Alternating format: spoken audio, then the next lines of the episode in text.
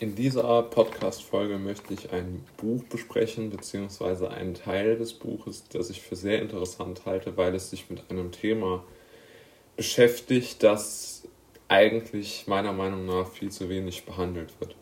Es geht nämlich in dem Buch mit dem Titel Die Psychologie der Superreichen um die psychologischen Einstellungen beziehungsweise um die Einstellungen, mentalen Einstellungen von sehr äh, finanziell erfolgreichen Menschen.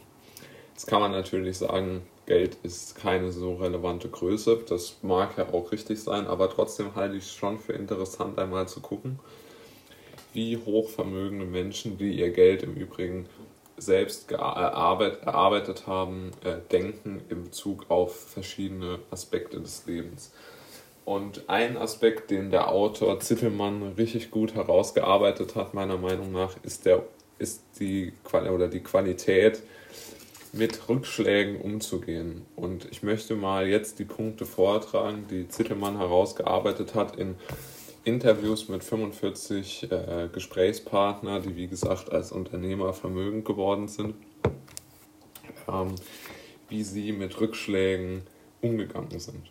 Und der erste sozusagen Punkt, der sich sehr schnell herausstellte, war, dass diese Leute die Fähigkeit besessen haben, sich nur auf das Problem zu konzentrieren und die Lösung und nicht so sehr ins Hadern gekommen sind, warum ihnen gerade das passiert. Also die haben die Fähigkeit, sich auf Probleme zu konzentrieren und nicht so sehr zu hadern.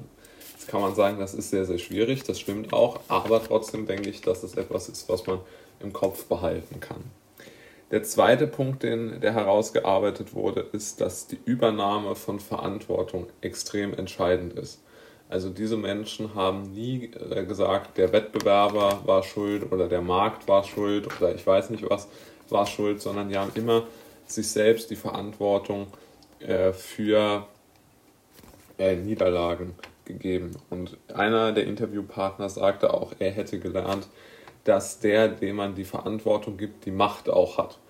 Und wenn man sich selbst die ähm, Verantwortung gibt, dann hat man die Macht natürlich auch. Es gibt natürlich auch Dinge, die man nicht selbst in der Verantwortung hat, aber bei solchen Entscheidungen ist es ja schon so.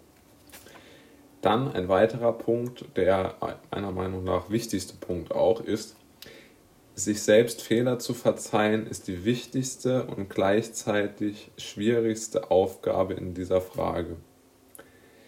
Denn aus meiner Sicht werden auch die meisten Menschen von ihren Eltern auf eine Weise erzogen, die es ihnen nahelegt, sich selbst für alles Erdenkliche so zu verachten oder so eine, äh, ja, schon fast Selbstanklage, ja.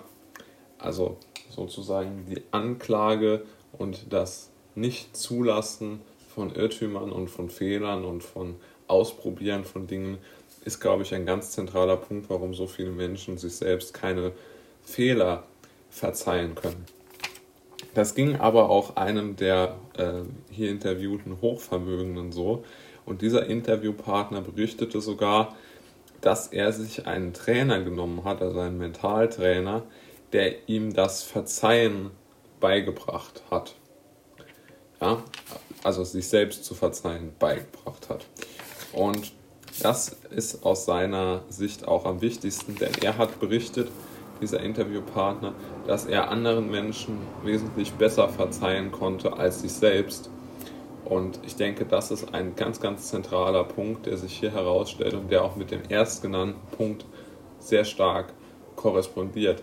Denn wenn man sich selbst die, die, ähm, die Verzeihung sozusagen zugesteht, dann ist es natürlich auch leichter, sich um die Lösung des Problems zu kümmern, weil man dann sich ja oft nicht mehr auf die, auf die Frage konzentrieren muss, warum einem gerade das Problem passiert ist. Und durch die Erziehung, glaube ich, sind die meisten Menschen schon so gepolt, dass ihnen sozusagen ähm, gesagt wurde, dass wenn etwas ähm, ihnen widerfährt oder sie irgendwie etwas nicht erreichen, dass ähm, sie dann sozusagen als Person falsch sind. Und dagegen haben sich hier jetzt diese Interviewpartner sehr gewehrt gegen diese Einstellung.